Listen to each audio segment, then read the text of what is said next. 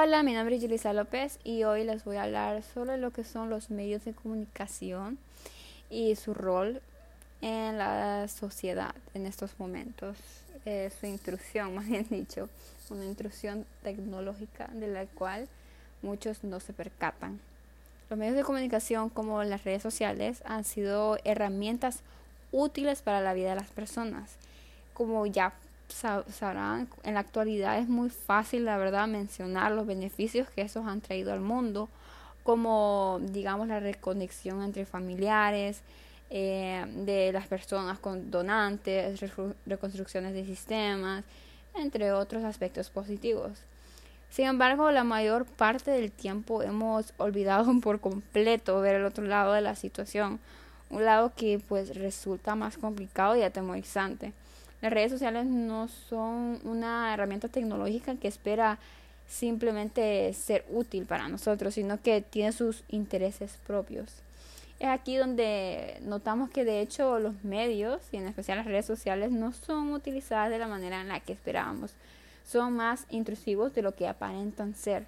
Los medios no son solamente una manera de invasión a nuestra mente con el fin de ser utilizada para manipularnos, sino que también resultan perjudicial para las personas al tomar juego en aspectos como la adicción, el esparcimiento de información falsa y daño al bienestar psicológico de los individuos.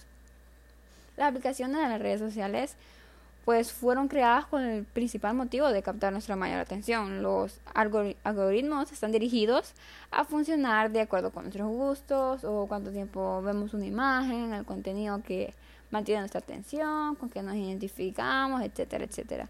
Aunque no nos percatemos, la mayor parte del tiempo, la verdad es que todo lo que hacemos en línea es registrado, rastreado y medido.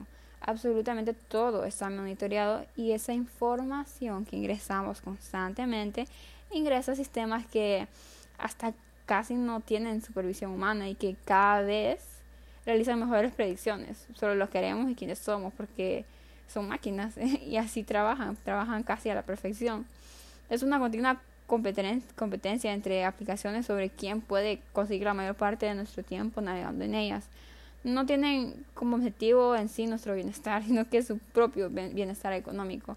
Los algoritmos, por otra parte, no tienen la capacidad de distinguir entre lo que nos va a afectar negativamente o lo que no.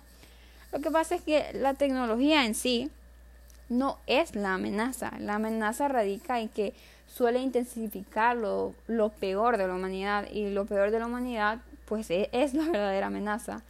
Según Harris, la tecnología crea caos masivo, indignación, falta de civilidad, falta de confianza en el otro, soledad, alienación, polarización, hackeo de elecciones, populismo, distracciones e incapacidad de pensar en problemas reales. Y esto afecta mucho a la sociedad ahora estamos en un punto en el que la sociedad está teniendo un momento difícil al intentar remediar estas situaciones, pero no es imposible. Las plataformas pueden hacerse responsables implementando nuevas regulaciones y restricciones en cuanto a, bueno, por ejemplo, la publicidad como de anuncios de campañas electorales, esto con el fin de poder proteger las elecciones y moderar la reacción del público. Por otro lado, también es posible mejorar la situación de los jóvenes que sufren de problemas psicológicos debido a las redes sociales. Por ejemplo, la reciente opción agregada en Instagram, una de las grandes plataformas sociales eh, que consistió en eliminar el número de me gustas en las publicaciones. Bueno, era opcional, pero aunque parece algo trivial y muy leve, es algo que verdaderamente impacta a muchos de los usuarios.